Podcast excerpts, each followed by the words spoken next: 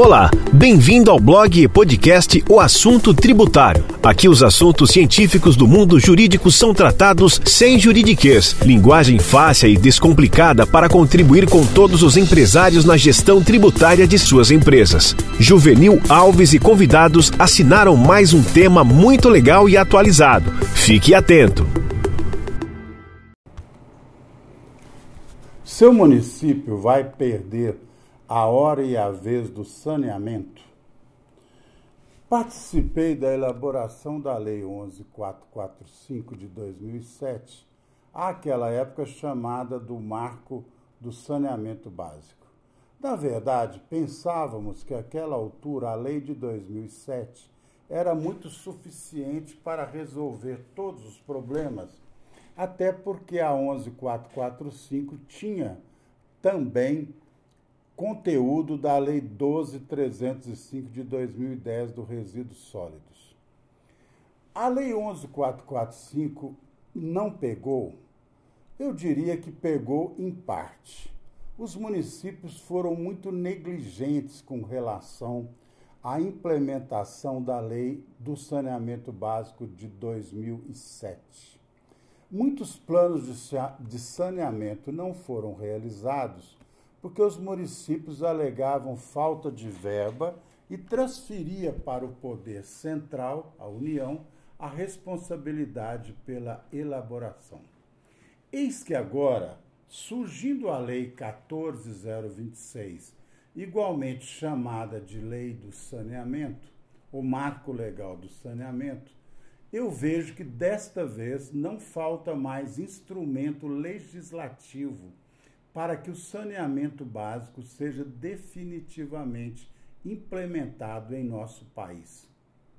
Não precisa dizer, e todos nós sabemos, da necessidade de urgente implementação dos quatro eixos do saneamento básico, principalmente a universalização do fornecimento de água potável e de boa qualidade bem como a captação e tratamento do esgoto sanitário.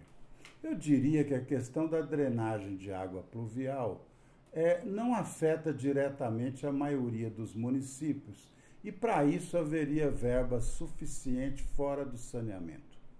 Portanto, eu quero chamar a atenção de todos os prefeitos, deputados e vereadores que a hora é agora.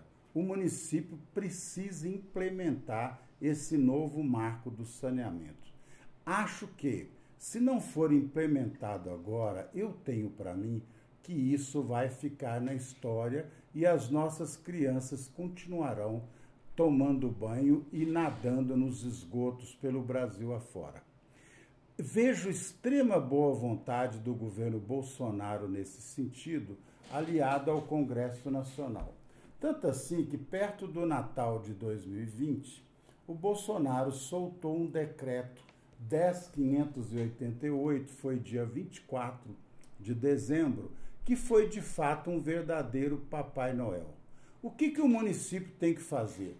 Trabalhar a regionalização, a revisão dos planos de saneamento básico para poder auferir as, as verbas que eu digo estão sobrando no governo federal. O nosso escritório é especialista em direito sanitário. É muito raro os advogados se dedicarem a direito sanitário. Esta especialidade eu até adquiri quando passei pela Câmara Federal e também estudos que faço. O nosso objetivo é contribuir para que os municípios possam adaptar-se urgentemente ao decreto 10588 e a Lei 1426.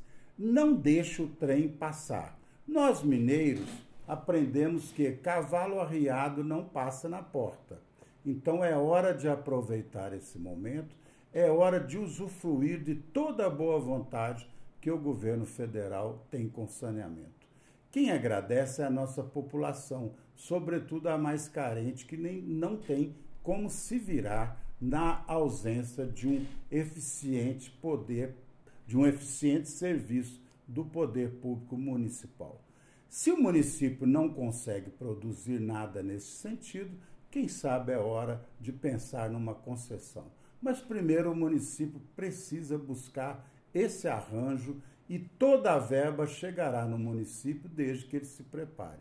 Conte conosco, nós temos experiência para orientar os, os prefeitos a fazer essa, o correto planejamento na obtenção das verbas. Até um próximo episódio. Atenção, atenção! Nossas publicações têm caráter informativo e científico, não refletem nenhum caso concreto. Eventual aplicação deverá levar em conta a realidade da empresa e poderá ser feita por qualquer profissional de confiança do interessado e, em caso de reprodução, deve seguir as regras do direito autoral.